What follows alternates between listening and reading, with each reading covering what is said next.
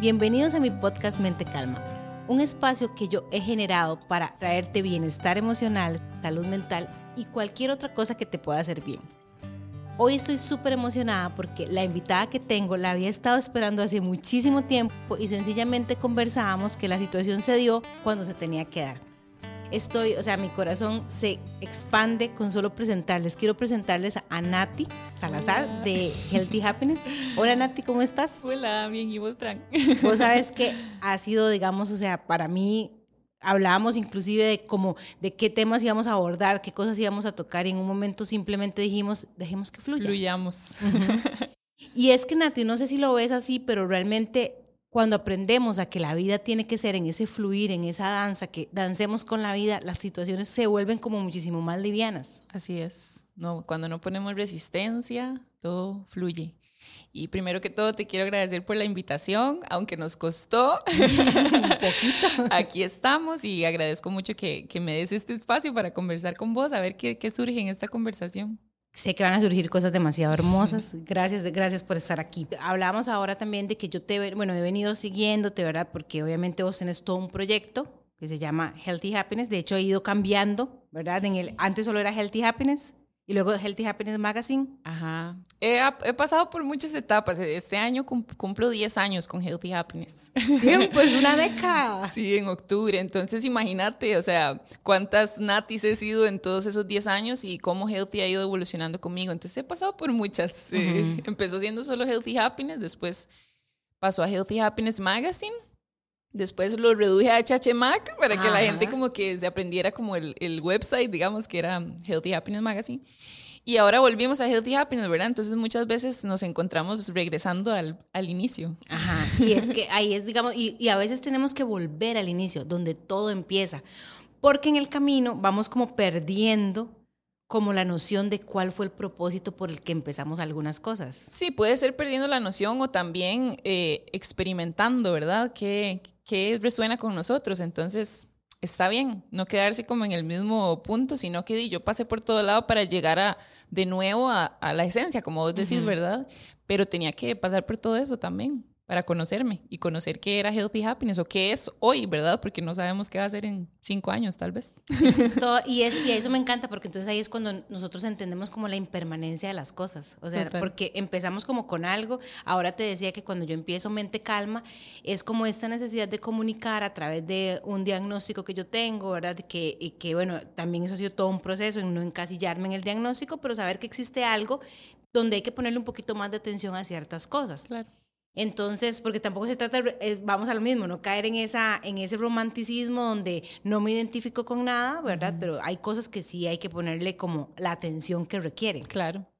Entonces, cuando vos decís esto, de, siempre hay una, ahora que decías una nueva versión, la Nati de, de, hace, es más, de hace un año es otra. Claro, la de ayer era otra. Ajá, completamente. Entonces, eso, digamos, es como muy interesante cuando uno está en esa noción, porque vas entendiendo, digamos, como la impermanencia y el cambio constante. Sí, yo creo que está también como en no creernos eso que creíamos que éramos, ¿verdad? Entonces, como la apertura al cambio, yo creo que es este fluir que decías vos al principio. Es como, dice, a ver, hay una frase que siempre digo y me gusta mucho que es como la única estabilidad de la vida es saber que la vida es un sube y baja, ¿verdad? Es como, esa es la única estabilidad que puedes tener, saber que hay días buenos, hay días malos, que van a haber momentos pico y momentos en que vas a estar abajo, pero saber eso y tenerlo claro te da esa estabilidad de saber que la vida es así.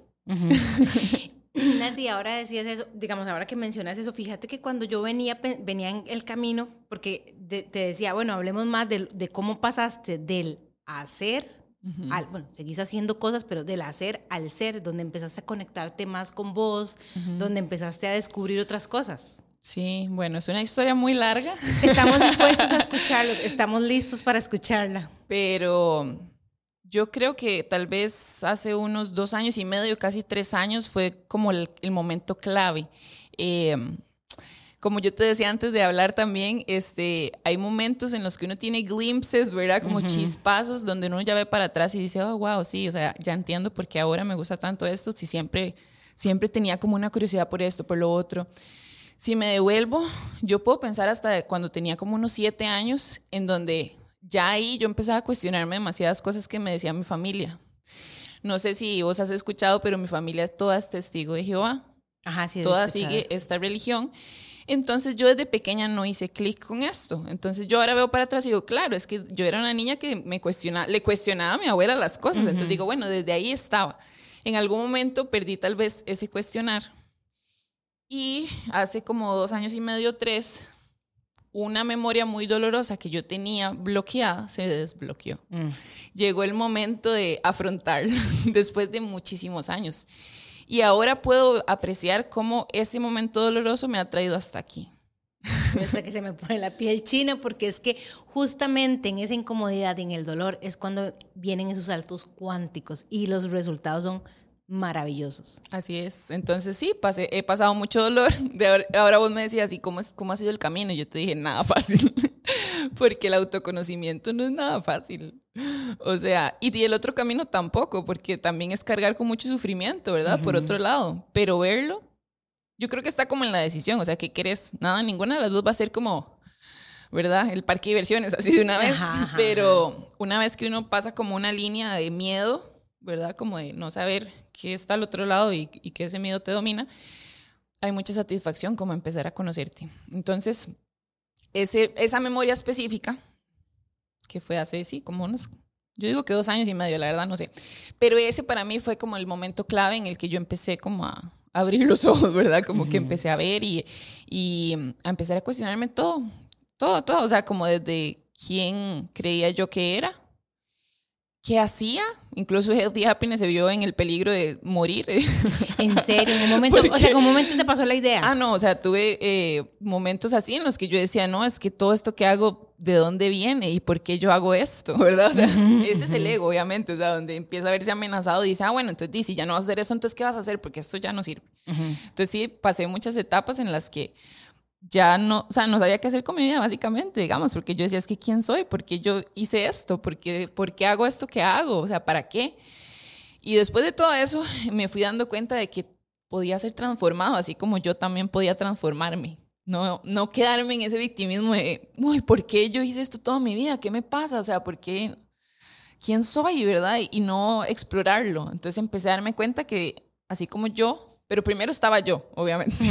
o sea, primero estuvo mi transformación para yo poder ver que lo que yo hacía también podía transformarse de otra forma.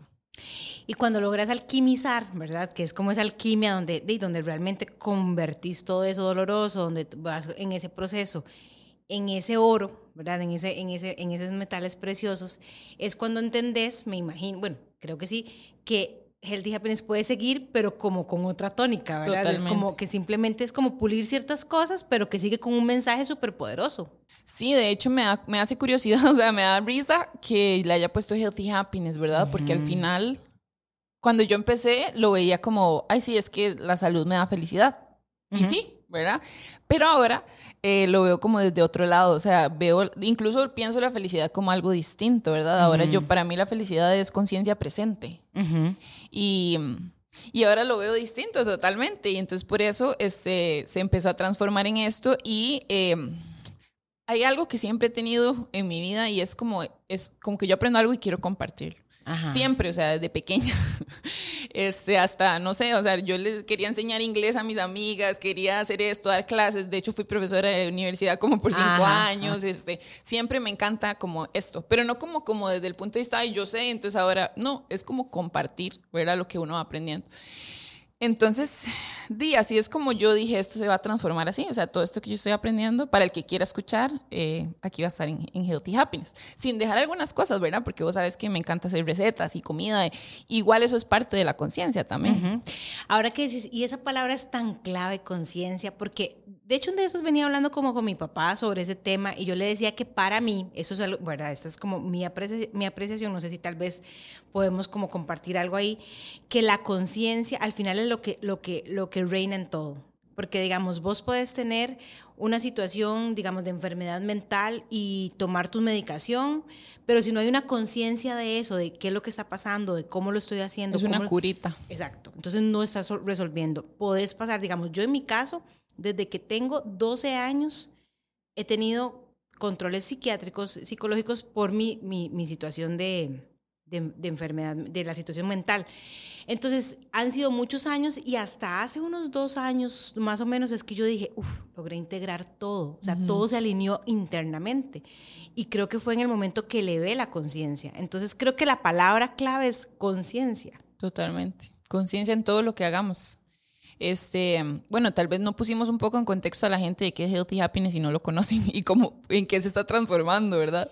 Contanos, vamos a retrocedernos qué es Healthy Happiness. Para contarles un poco, como antes lo que yo hacía era compartir, igual siempre como desde una perspectiva mía personal, siempre me ha gustado mucho eso, ¿verdad? Como que si yo voy a trabajar con una marca, que sea algo que yo realmente use, como que siempre he sido muy fiel a eso, pero lo que más compartía que eran recetas, ¿verdad? Como contenido, sí, como de estilo de vida.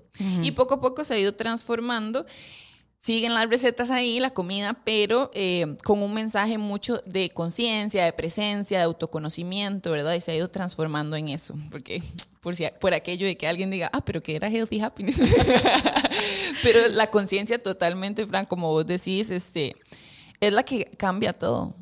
O sea, es donde te das cuenta. eso es darse cuenta, empezar a darse cuenta de, de, todo. O sea, por qué hago las cosas que hago, este, por qué reaccionaba de la forma que reaccionaba ante alguna situación, ¿verdad? Este, de irse conociendo realmente. Y decía una de mis maestras, que yo la nombro mucho a ella, ¿verdad? Y siempre hablamos de ella, Linet Valerio, que es como, ha sido mi maestra porque no solamente he llevado procesos con ella, sino que también, o sea, de, de, de, conocimiento, de autoconocimiento, sino procesos de formación con ella.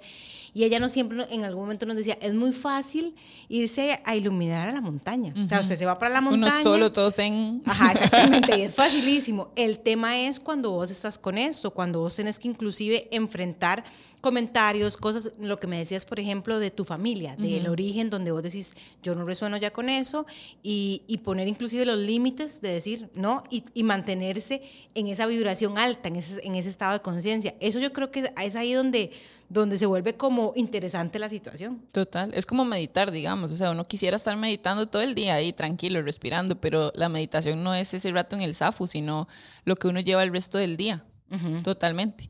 Y este, con mi familia, digamos, en este ejemplo, no es solo como yo poder ver lo que, como respetar lo que ellos creen, ¿verdad? Que ellos me respeten a mí también, que toda mi vida esa fue en realidad la, en cierta forma, esa fue como la, la, dinámica, digamos, como yo no tengo nada que ver con esto y ustedes no tienen nada que ver conmigo, digamos, pero ahora, digamos, en estos últimos años he podido observar y entenderlos también, ¿verdad? O sea, como uno desde su perspectiva muy cerrada en el pasado juzgaba fuertemente y creía que tenían la razón, cuando al final todos vemos la realidad desde nuestros propios ojos.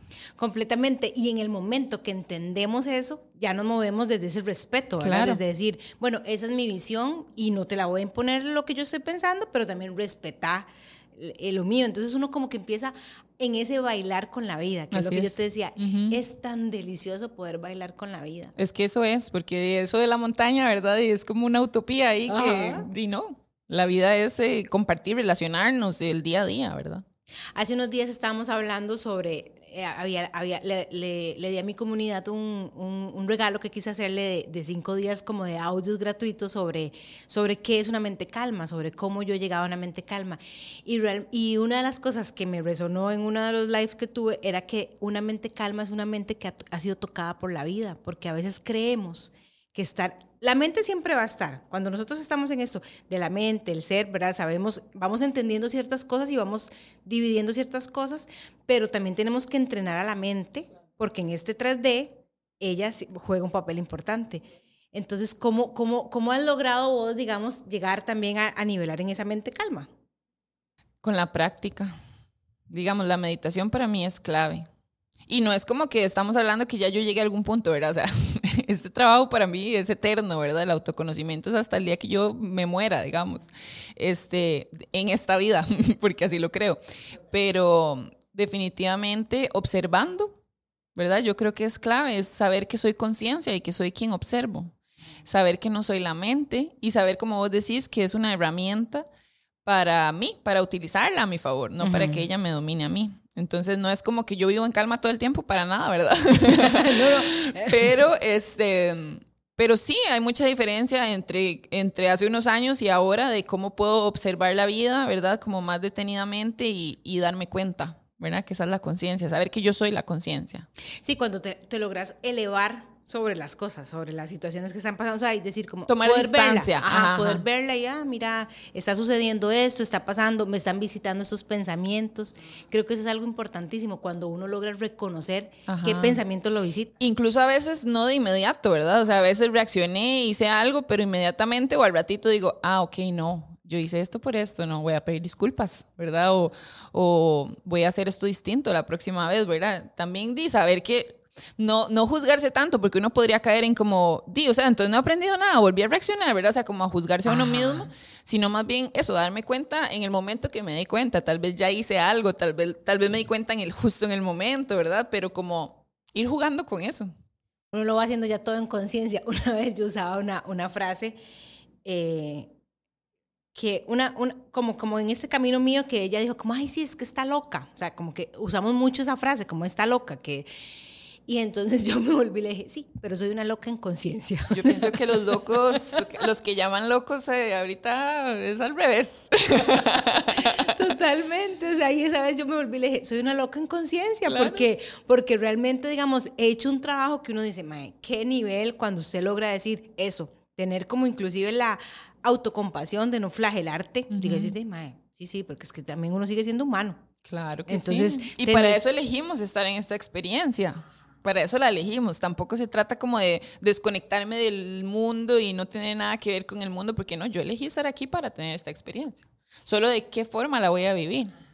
Y esa forma como la has venido viviendo, digamos, que, que otro montón de... Contanos qué más de beneficios te han dado, o sea, que, que, que porque eso se ha sido expansivo, como una onda expansiva. Pues sí, la verdad, este, yo empecé, hace tiempo quería como hacer un cambio en mi carrera, eso lo sabía. Ajá. Vos sos diseñadora. Yo soy diseñadora, pero di, tengo 10 años de dedicarme a full redes sociales. Todo lo hace y yo, y todo lo hace precioso. Gracias. Eh, Entonces sí, yo sentía como eso, ¿verdad? Como que vos sentís que algo hace falta, ¿verdad? Como, pero ni siquiera material, o sea, como una cosa adentro que uno dice, no, es, tengo que hacer algo distinto. Ajá. Y, mm, y todo este despertar y todo este sufrimiento, porque sí pasé mucho tiempo, ¿verdad? Como encerrada en mi casa, como el, en la montaña, ¿verdad? Buscando. Pero yo creo que esa parte es necesaria. La parte ermitaña es súper necesaria porque ahí es donde uno empieza a encontrarse con uno mismo, ¿verdad? Ajá. Y, o sea, empieza a verse. No es, no es ni reencontrarse, porque uno siempre ha estado ahí, ¿verdad? Es como empieza a verse. Y, eh, y eso me trajo a, bueno, querer hacer este cambio en mi carrera. Yo decía, va a llegar. O sea, la forma va a llegar, ¿verdad? Yo no sabía cómo, todavía estoy descifrando, ¿verdad? ¿Qué, qué voy a hacer y todo? Pero, pero empecé a estudiar terapia transpersonal. Ay, demasiado. Tengo un año ya, son tres años. Y, y el primer año de transpersonal era también vivencial. O sea, era vivencial. Era como, vos no puedes llevar a alguien a un lugar donde vos no has ido. O sea, no puedes acompañar a alguien donde, algo, en algo que vos no has hecho. Entonces hay que vivirlo primero. Ujú. Y eso a mí me ayudó muchísimo. Demasiado. Después me, el yoga me encontró también. Que eso es demasiado. O sea, vi que hace poco terminaste la certificación. Sí, en junio terminé la certificación de 200 horas de yoga, pero yo sabía que ahí iba a ser difícil también. O sea, que no difícil como. O sea, yo sabía que iba a ser afrontarme con muchas cosas, porque yoga no es solo el asana, digamos, o sea, era toda la parte del autoconocimiento también. Entonces le he dado muy duro, pero todo esto de esa forma me ha ayudado, ¿verdad? A transformar mi vida, a poder ver muchísimas cosas y salir como de, la, de ese personaje que yo había creado y salir de la víctima, ¿verdad? De que todas estas cosas que me pasaron y más bien tomar como responsabilidad de, de mi vida. Y de la desidentificación. Cuando uno empieza a de, o sea, vas perdiendo como entre comillas la identidad de lo que vos creías que Sí, te empieza a dar risa a veces, o sea, es como donde ves que te vas separando en diferentes personajes, porque incluso yo encontré también cuán- en cuántos natis me separé y desde cuándo tuve que empezar a separarme. Y, y fue desde muy pequeña, porque desde que yo empecé a creer algo distinto a mi familia, tuve que empezar a ocultar esa parte mía para ser aceptada en mi familia dentro de lo que fui aceptada. Hace unos días yo te escuché hablando como vos siempre, yo siempre te vi como una mujer luminosa. Siempre te vi como llena, o sea, como, y creo que por eso conecté con vos desde, desde siempre, que te seguí y todo, porque veía mucha luz en vos, o sea, veía cómo irradiaba luz, pero hace un, hace un tiempo conversaste algo de esto, que me parece que tuviste que en algún momento como que hasta regular tu luz. Ah, ok, lo de la autenticidad. Ajá.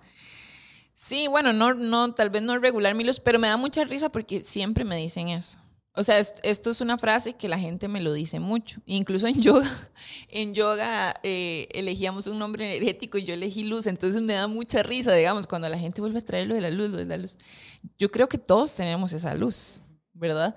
Este, tal vez hay una pasión en mí en comunicar que logro conectar con la gente y la gente puede ver eso, pero yo les digo, si vos ves eso en mí es porque vos lo tenés también, ¿verdad? Lo que yo sigo trabajando en esto, ¿verdad? O sea, como dije ahora, esto va a ser eterno y yo sigo y, sigo sacando capas de esta cebolla en donde salen cosas que yo no me esperaba, obviamente. O sea, en el momento en que vos decís, ay, todo está tan bien, ¿verdad? sale, sale algo más que ya estás listo para ver. Y me enfrenté con esta idea de la autenticidad. A mí la gente siempre me ha dicho que soy muy auténtica. O sea, es una frase que la gente me escribe y me dice, Nati, es que me encanta tu autenticidad. Entonces yo me creí, yo me lo conté primero, la gente me lo dijo y me lo creí por mucho tiempo. No estoy diciendo que yo no era auténtica pero empecé a cuestionar la idea de la autenticidad, porque si yo tuve que cambiar, y todos hemos tenido que cambiar quiénes somos para adaptarnos a esta sociedad, digamos, y en las familias, ¿verdad? No hable tanto, usted habla mucho, no, calladita, mejor, ese, no se mueva tanto. No sé, tantas cosas que nos dijeron, que nos, que cambiaron quiénes éramos realmente, que al final estaba siendo realmente auténtica. Esa era la pregunta que yo me estaba haciendo, ¿verdad? Es como, ¿estaba siendo yo realmente auténtica si tuve que cambiar tantas veces quién soy yo realmente. Ese fue el tema que puse en cuestión, porque no es que no era auténtica, claro que fui auténtica hasta donde mi conciencia me lo permitía. Ajá. Entonces, ahorita, tal vez en dos años, como te digo, en unos años yo pueda ver para acá y digo, uy, esa Nati, no, ¿verdad? Podría juzgar, ¿verdad? Como de, esa Nati no estaba siendo auténtica porque ahora soy esto, pero no. Ajá. Es también hacer las paces con todo lo que uno ha sido y lo ves ojos amorosos. Ajá, exacto. Honrar quién uno ha sido porque era quien uno necesitaba ser en ese momento. Pero esa, esa pregunta de la autenticidad sí se me vino a la mente porque empecé a quitar muchas capas, como te digo, ese, y a darme cuenta, wow, cuánto tuve que cambiar, ¿verdad? Cuánto tuve que cambiar para adaptarme. Y me empecé a creer que yo era eso, todo lo que no me permitieron ser, digamos, pero no lo digo desde la víctima, sino que es lo que pasa, ¿verdad? ¿Y cómo sentís esto que te voy a, voy a decirte algo, a ver cómo lo sentís en el cuerpo, diría, diría mi, mi, mi, mi maestra. Cuando vos decís, tuve que cambiar, vamos a ver, yo puedo tener como, tener que cambiar para adaptarme a algo, pero ahora ya me desidentifico y si tengo que dejar gente al lado que no resuena con eso, ya ni siquiera me preocupo por dejar esa gente atrás. Ah, sí, no, eso ya hace tiempo. He ido cambiando mucho la idea también. Antes juzgaba mucho esto. Antes decía que me afectaba una cosa o la otra de rodearme de la gente, que tal vez su vibra se me pegaba. Y esa idea ya la solté completamente porque he aprendido que somos autónomos de nosotros mismos y nosotros decidimos qué dejamos entrar y qué no. Pero es evidente que cuando empezás a cambiar y, y ese pensamiento nuevo tuyo, esa forma de ver la vida no coincide con la gente con la que vos te rodeabas, pues eso va a cambiar de fijo. Y la misma vida te empieza a traer la gente que ahora pues, ¿cómo lo puedo decir? Que están en lo mismo. Y empezás, y, y, muchas veces esa gente que se va, habrá gente que uno dice, ah, bueno, no era como tal, pero habrá gente que sí es importante para uno. Sí, hay, eh, sí, hay, hay etapas en todo este proceso de, de despertar que, en la que uno tiene que soltar muchas cosas y no solo soltar a gente, sino soltar ideas de uno. ¿verdad? Como soltar eh, eso que vos tanto creías que eras. Eso no es fácil, son duelos. Sí, porque, y, y, y, cómo venimos programados, que bueno, eso lo sabemos, todos venimos programados desde el inicio de nuestra familia, que, ¿verdad? que nos empiezan a programar y en ese despertar tenemos que ir soltando, como lo que decís, esa capita de la cebolla que va, va quitando, porque ahora que decías, cuando quiero, creo que quiero cambiar mi profesión, quiero cambiar lo que estoy haciendo completamente. A mí también me pasó. Digamos, yo soy farmacéutica, tengo un trabajo, digo, un trabajo estable con el Estado y todo, pero mi corazón no canta ahí. Entonces, digamos, pero agradezco también, entonces aquí vengo al otro tema, donde vos agradeces lo que tenés porque es lo que ha sido el puente que te ha llevado de un punto A a un punto B. Totalmente. Entonces, vivir en el agradecimiento. Totalmente. Y eso es otro paso, ¿verdad? En el proceso, porque al principio uno también juzga eso, ¿verdad? O dice, ¿cuántos años yo he hecho esto? ¿Cómo voy a, voy a cambiar? Pero al final no, no es cambiar, o sea, es transformarlo en algo que te resuena más. Y como fluir con eso me parece súper importante. O sea, aceptarlo, es que es lo mismo, digamos, vamos a ir soltando tantas cosas. Bueno, yo he soltado como tantas ideas que tenía sobre mí o de lo que yo tenía que hacer. Y en algún punto me dije, pero ¿quién me dice que yo tengo que hacer esto? A veces no sé si te ha pasado, pero a veces como que incluso vos te pones tareas que si no cumplís sentís que le estás fallando a alguien y que alguien te va a castigar, pero ¿quién te va a castigar? Y es una pregunta que yo me hago a cada rato cuando me siento culpable por algo. Algo en lo que he estado... Estoy viviendo un proceso de transformación con, con, varias personas al mismo tiempo. Y no sé si he hablado un montón de Rodolfo Carrillo, que es uno quien me acompaña ahorita en un proceso de transformación muy fuerte. Y una de las cosas que he estado trabajando con Rodo es, bueno, que él me ha puesto a trabajar, es hacer todo con gozo porque yo he pasado mucho tiempo convirtiendo todo lo que a mí me apasionaba, se me convierte en una obligación y no la quiero hacer. Y yo digo, ¿por qué? Ya ahí pierde como la magia. Ajá, y yo empiezo a decir, ¿por qué cosas que yo quería hacer tanto, de repente las empiezo a ver como una obligación? Pero ¿quién me está obligando? ¿Quién me castiga si yo no hago eso? Nadie. Ahí empecé a descubrir incluso que sí era alguien en mi cabeza y era el Dios de mi familia o el Dios castigador en el que muchos creen. Se me vuelve a poner la piel china porque es que son las creencias de muchos. Es la creencia universal. Bueno, mucha gente cree que hay un Dios que, que te juzga y te castiga. Entonces, yo jamás pensé que ese Dios estaba dentro mío. Que vos eras Dios también. o sea, no, Dios eh, dentro de uno. No ahí, sino ese Dios castigador estaba ah, dentro ah, mío, porque yo siempre creí que yo le llevaba la contraria a mi familia, me explico. Ah, ok, ok. Y cuando yo empezaba a tener miedo a hacer cosas, yo decía, bueno, esto obviamente Rodolfo me ayuda a verlo porque eso es lo que él hace, ayudarme a ver lo que yo no puedo ver. Pero me di, con él, con ese proceso, me di cuenta que era ese Dios el que, el que a mí me da miedo hacer algo, yo, uy, no, eso no se debe hacer porque tal cosa. ¿Quién es esa voz? ¿Quién es? ¿Quién me va a castigar? No, era ese Dios que estaba dentro de mí y que posiblemente está dentro de muchos de los que están escuchando, donde empezamos a, a, decir, a decir que algo está bien o algo está mal o que vamos a ser castigados por algo. Eso es una idea de ese Dios, pero yo personalmente no quiero creer en ese Dios. No quiero creer en un Dios que no es de amor ¿verdad? Que tengo que hacer algo que, que, no es de amor incondicional, sino que más bien hay condiciones para cumplirle. Y wow, eso fue muy impactante para mí, darme cuenta de que ese Dios estaba dentro de mí primero que todo. Y últimamente me repito mucho, yo soy libre, yo soy libre, ¿verdad? O sea, nadie me va a castigar. ¿Quién me va a castigar? Cada vez que me da miedo me hago esa pregunta. Me gustaría mucho devolverme cuando decís que empieza el cambio, ¿verdad? Y que pasaste un tiempo alejada de todo, que inclusive como esa, ese modo ermitaño que, que tuviste.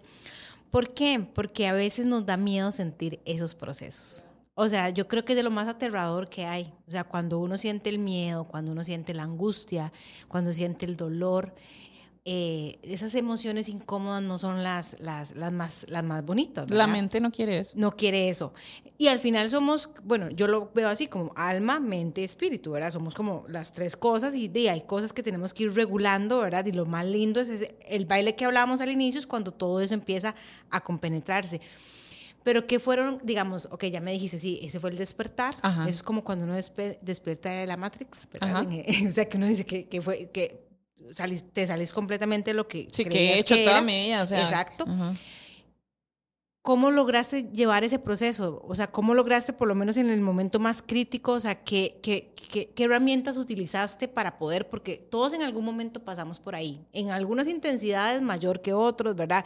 Hay gente que despierta de un solo, hay gente que, de, que simplemente sigue, y que hay muchos despertares nada más. Hay muchos despertares, no, necesariamente tiene que ser como, tal vez uno lo... bueno, primero lloré demasiado. primero me metí en modo víctima a aferrarme a mi sufrimiento, ¿verdad? Y, y, a, y, a, llorar y a llorar y a sufrir. Y Luego me encontré con la terapia transpersonal. Ajá. Y háblame un poquito más de la terapia transpersonal. Ok, pero bueno, de ahí te voy a contar porque de hecho yo, yo he experimentado y probado muchas cosas, digamos, pero estaba en un momento con una terapeuta que no, ya, ya no, ¿verdad? Eso pasa, ¿verdad? Como que uno llega, ajá, ya, ya, como que la, la intención no me gustaba hacia dónde iba, digamos, como que yo quería algo más profundo. Y mm, mi mejor amiga siempre me hablaba de cosas espirituales y a mí yo la callaba de una de verdad, ella como, no me hables eso, es más, la palabra espiritualidad yo no la soportaba. O sea, era como... Tuviste que hacer las paces con la palabra. Exacto. O sea, yo tuve que resignificar muchísimas palabras. Incluso la palabra Dios ya la puedo decir sin problema. Pero me costaba muchísimo. Entonces, para llevarte a la terapia transpersonal, mi amiga, bueno, siempre me hablaba de cosas. Me decía, es que Nati, yo creo en la espiritualidad, no en la religión. Y aún así yo no le ponía atención, ¿verdad? Yo no le ponía atención porque para mí todo era religión. Yo, no me digan nada. Estamos hablando de hace 10 años que ella me empezaba a decir estas cosas. Pero ya empecé, ya llegó mi momento, ¿verdad? Empecé como a... Y ella siempre me ha hablado de su psicóloga. Moni, Moni, Moni, siempre me hablaba de Moni. Y yo no le daba pelota. Y cuando ya como que empiezo a sentir que ocupaba verme con alguien distinto, ¿verdad? Le pasa a Moni. Ajá, le digo, Moni, ¿y cuál es el enfoque de Moni? Porque nos pasa también que vamos a cualquier psicólogo y, y, ni siquiera analizamos cuál es su enfoque. ¿Y qué es lo que necesitamos trabajar? Y eso fue lo que hice diferente, ¿sabes? Dije, ¿cuál es el enfoque de Moni? Quiero saber. Entonces me dice, ay, no sé, o sea, tenga, ahí está la página, ¿verdad? Entonces ya me meto y ya veo que dice eh, psicóloga eh, con enfoque transpersonal. Y yo, ¿qué será eso? Y lo busco. Lo leo y me encanta. Y entonces esa puedo decir que es como la primera cosa que hice fue llamar a Moni. y este, en donde entiendo que la terapia transpersonal es como lo que atraviesa el personaje. La psicología tradicional lo que ve es el personaje. ¿Verdad? O sea, como, no sé, las cosas que pasaron en la infancia, quién soy, qué, hacia dónde voy, ¿verdad? Todo es más como conductual. Y la, la terapia transpersonal es un acompañante del alma. Entonces, traspasa lo personal, sino que va al alma. Igual, es, mi, Moni es psicóloga, entonces obviamente tiene eh, la visión como de psicóloga. Ella me dice, cada vez me siento menos psicóloga, ¿verdad? Porque este, eh, también entonces empezamos a ver cosas del alma, empiezo a resonar. Hay un libro que a mí me hizo clic, ajá, que fue Muchas vidas, muchos maestros, que creo que fue ese libro de muchas personas. Mi papá murió cuando yo estaba pequeñita y cuando yo leí ese libro, bueno, lo escuché, la verdad, porque escucho muchos libros. Cuando yo escuché ese libro, este y hablaba de los maestros, yo toda la vida soñé, aquí me voy a desviar un toque y ya vuelvo al transpersonal, pero toda la vida, toda la vida soñé con mi papá, no, toda la vida no, he tenido como siete sueños con mi papá desde que se murió, en el 95. Y cada vez que soñaba con él, él me decía, hoy me dejaron venir. ¿En serio? Y siempre, era como un patrón, siempre era el mismo. O sea, un día era, en el sueño era un día. Entonces me decía, hoy me dejaron venir. Y después me dice, ya me tengo que ir. Y se iba. Y todos los sueños eran como etapas de mi vida donde yo podía hablar con él y contar. Yo escucho este libro, y digo, esto es cierto. O sea, es cierto, como me dejaron los maestros. Sí, hoy, o sea, o sea, ¿verdad? Yo, a mí todo me hizo clic. Y ahora entiendo que cuando uno algo le resuena es porque uno lo está recordando. O sea, cuando vos decís, eso es verdad, para vos, muy importante, cada uno tiene su propia verdad. Pero ese libro a mí me hizo demasiado clic. Entonces yo empecé a creer, no, o sea, no a creer, empecé a recordar que somos eternos. O sea, yo ya eso dije claro. Porque yo antes creía que uno se moría y ya. Entonces, por eso conecté con lo transpersonal. Porque yo dije, claro, hay un alma eterna dentro de mí, esto es un vehículo, he vivido otras vidas, ¿verdad? O sea, como que todas estas cosas me hicieron tanto clic. Y la primera cita como y llego y empiezo y ella me explica que es un alma vieja, que es un alma, o sea, todo. Y yo dije, wow, esto es. Y ahí empecé con ella. Y hoy terminé estudiando terapia transpersonal, ¿verdad? O sea, me enamoré tanto que yo quise como aprender esto para compartirlo también con otras personas.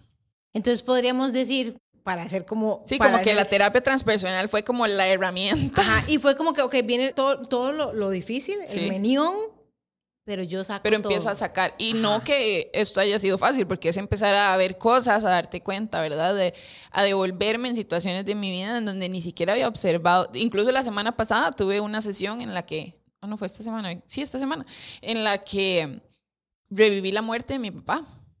Y pude ver cómo en esa memoria me veo sola. Sola. con, ay no, ya voy a llorar, la que no. Pero, o sea, muy duro, o sea, cosas muy duras de ver otra vez, pero resignificarlas. Ajá. O sea, desde el transpersonal yo puedo resignificar, incluso tuve sesiones donde volvían a hacer, digamos, o sea, en donde yo puedo ver cosas tan sencillas como tener miedo a darme vuelta, a ponerme de cabeza, me llevó a darme cuenta que ese miedo no era mío, era el miedo de mi mamá de perderme en el embarazo. Y yo nunca me di vuelta eh, para nacer. Entonces, para mí darme vuelta significaba miedo a morir, pero no era mi miedo, era el miedo de mi mamá. y estaba en el inconsciente. Ajá. Y pude, a través de una sesión, revivir y nacer otra vez de forma, darme vuelta y perder ese miedo, por ejemplo. Entonces, dije, habrá gente que dirá, si eso es su imaginación, lo que sea, sea lo que sea, ese miedo ya no está. La memoria es distinta. Te creo, totalmente, porque también he tenido la oportunidad de caminar, que si yo me pongo a hablar de lo que he visto, o sea, o sea también he tenido la oportunidad de caminar y sí como uno logra resignificar y sanar. Ah, de hecho, cuando iniciábamos el podcast que te hablaba de esto, que en una meditación se me presentó una situación y que yo dije, Dios. Pero es que es estar abierto, ¿verdad? Vos decís, claro, empezás a ver algo, a recordar algo, es estar abierto a verlo y a hacer algo con eso, ¿verdad?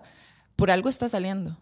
Y donde, donde entendés que inclusive nada es casualidad. No. Inclusive nuestro encuentro de hoy. Nada. Ya, o sea, ya estaba, digamos. Nada. Incluso he notado cómo estamos conectadas también por otros lados. o sea, vos me invitaste, de repente sale tu nombre en una actividad que íbamos a hacer, que vos y yo, ¿qué? O sea, ya no me sorprende. como... Sí, la actividad. Es que, sí, que no pudiste. Pero al final yo dije, wow, ¿verdad? Y eso me pasa siempre. Pero en esta, en esta resignificación, digamos, se ven cosas tan que, que pueden afectarme tanto en mi día a día como por ejemplo esto de la muerte de mi papá, de mi papá fue porque me di cuenta que tengo problemas con los cierres. Ajá, te cuesta hacer cierres, te costaba. Tan sencillo como que me costó un mundo en terminar de entregar transpersonal y yo decía, pero ¿por qué? Si a mí me encanta, ¿por qué no lo hago y lo entrego ya?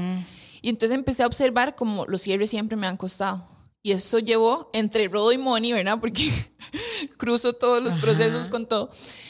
Entre Rodo y Moni me di cuenta, con Rodo me di cuenta que fue la muerte de mi papá la que hizo eso. Entonces imagínate cómo me afecta en la vida. No, me cuesta demasiado cerrar cosas, terminarlas a pesar de que yo las quiero. Llegar a darme cuenta que fue la muerte inesperada de mi papá la que no, vi, no tuve un cierre, no lloré.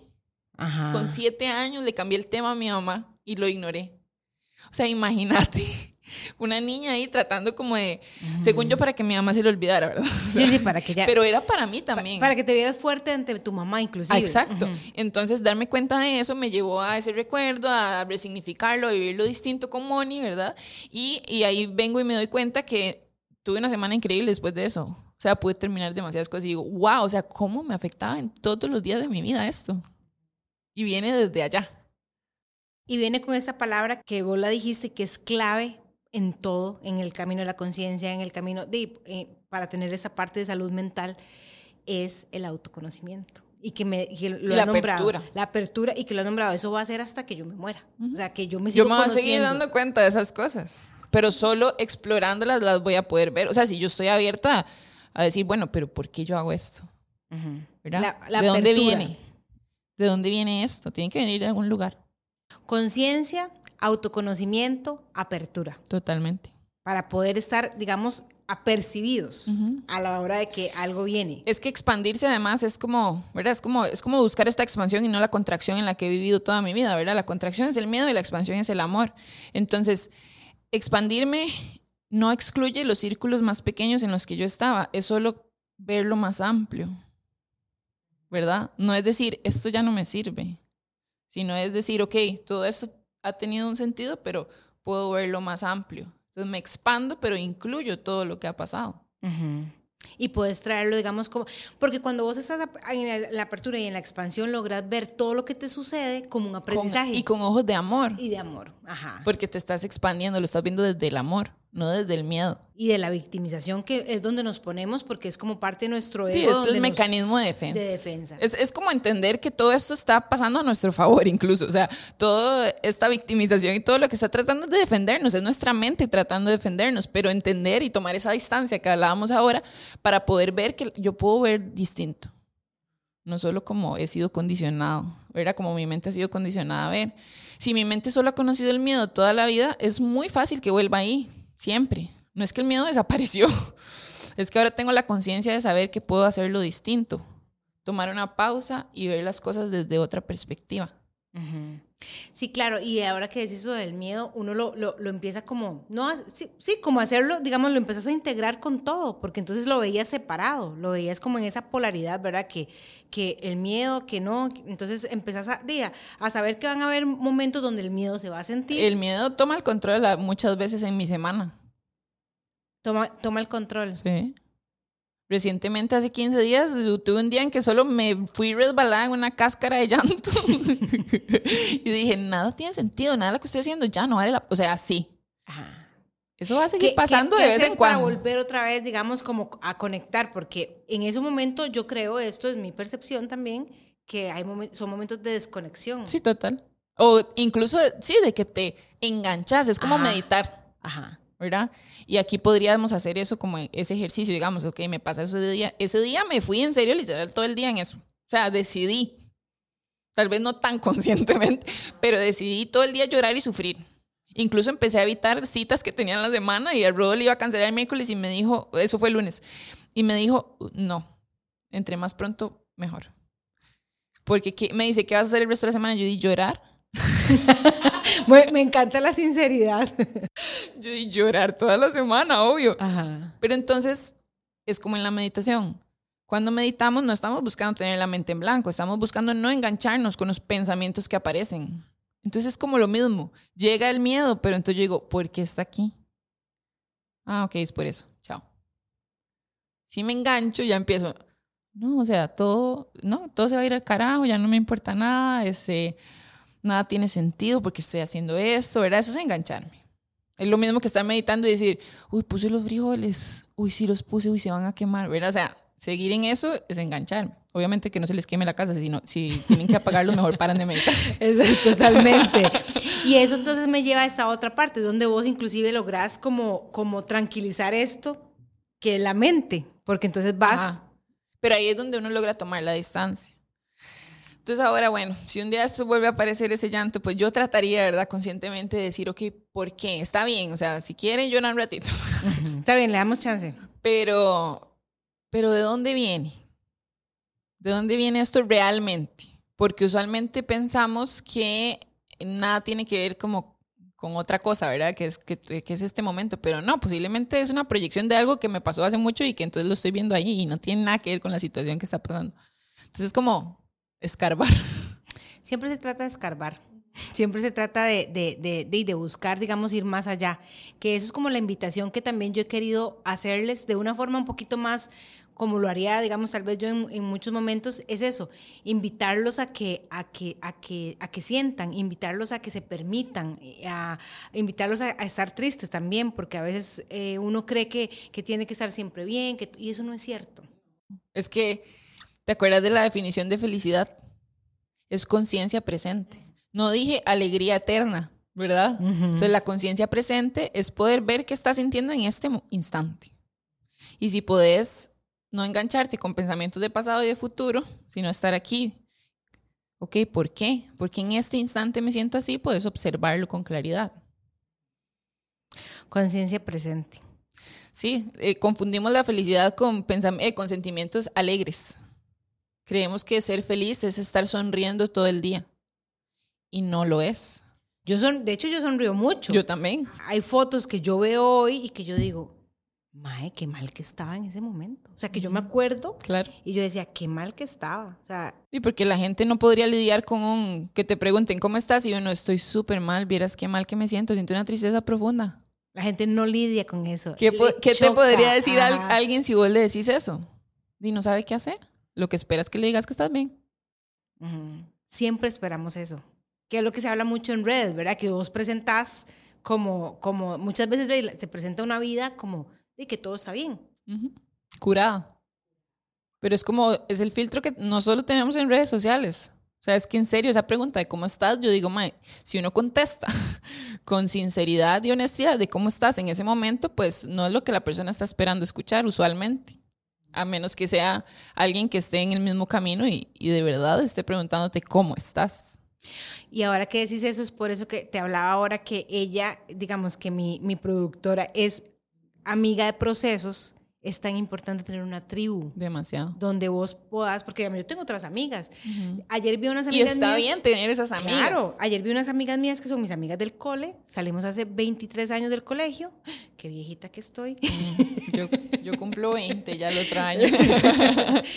y, y, la pasamos súper bien, pero yo no podría hablar de ciertos temas con ella. No. Por, con ellas. Y uno pasa, decime si no, uno pasa por una época en la que cree que ya no puede ser amiga de, esa gente. Ajá, uno cree. Era juzgando Claro, entonces, y que todo es como las, en cambio, con ellas, con mis chicas del Flow, las Master, que es como nosotros tenemos ese grupo, de ya, yo he llevado ya cuatro años y yo puedo llegar a sentarme a decirle eso, no, no. No estoy bien. Eso, está fatal. Pero ellas no, yo sé que no son espacios libres de, de juicio. 100%. Y eso empieza a buscarlo uno cuando empieza uno a abrirse. Porque obviamente uno estuvo mucho tiempo en el otro lado. Totalmente. Entonces ahora puedes decir que tienes una vida en este equilibrio donde puedes decir, no, sí, también ellas pueden ser mis amigas. Claro. Empecé a intencionar disfrutar espacios así también, porque de repente ver el ego espiritual, que al final es el mismo ego, este, ya no quería. Ya qué pereza estar aquí, todo el mundo habla puras cosas superficiales. Ese es el ego también. Es como diciéndote lo mismo, como, ah, si ahora no sos esto, entonces ¿qué vas a hacer? Aquí ya no puedes estar. Es el ego, el ego, el ego elevado. Ajá, pero entonces ese ejercicio que estaba haciendo de hacerlo todo con gozo, Quiere decir que hasta cosas que tal vez yo no quiera hacer las puedo hacer con gozo. Tengo que hacerlas, digamos. No sé, por alguna razón tengo que hacer algo que no es como mi tarea favorita del día. La hago con gozo. Pero ese gozo es estar ahí presente, sin estar pensando en nada más. ¿Verdad? Y de verdad, se los dejo de tarea. Hacer todo con gozo. Qué distinta se hace la vida. O sea, es muy diferente. Y bueno, entonces voy cerrando con esto de hacer todo con gozo. Cuando uno encuentra gozo, placer, en todo lo que haces, ¿verdad? Desde esa genuinidad, todo va fluyendo y logramos entrar en este baile con el que empezamos. Coherencia. La coherencia. Esa es la palabra, digamos, coherencia. Entonces tal vez mi alma antes estaba haciendo algo que le gustaba, pero no era coherente como con, con su esencia o con lo que quería, ¿verdad? Porque al final tenemos estas metas, ¿verdad? De cosas materiales, de tener, que está bien, yo puedo querer tener mi casa, mi carro, mi familia, lo que sea, pero saber, y saber que yo no soy eso, ese es el problema, que uno creía que eso era uno, todos esos logros. Sí, que te definía el carro que tenías, eh, digamos, el grupo de amigos, hasta el grupo de amigos que tenías. Exacto, pero, pero por eso no uno sentía que le faltaba algo, porque no estaba siendo coherente, porque eso no es lo que el alma necesita. Y otra vez, no juzgar eso, uno puede querer tener cosas, está bien, pero saber que uno no es eso y que hay un propósito más grande y algo más grande que nosotros, ¿verdad? Eso sí es distinto. Estoy como fascinada. solo, solo, veo, de verdad, veo, veo tanto en vos. Sigo viéndolo y de verdad como más amplificado todavía. Eh, no te voy a preguntar para dónde va Healthy Happiness porque va a ir donde tenga que ir.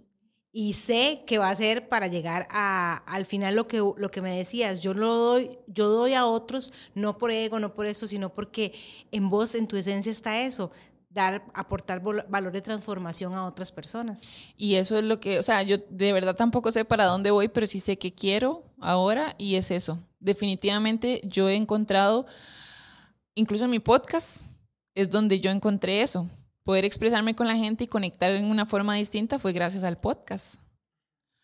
Y, y ahora sí, es, o sea, puede que mañana piense otra cosa, pero ahorita el gozo que siento a la hora de compartir bienestar con otras personas, y no porque yo les enseñe algo, sino porque los invite a ellos a explorarse, no tiene comparación con cualquier otra cosa que yo haya hecho en mi vida.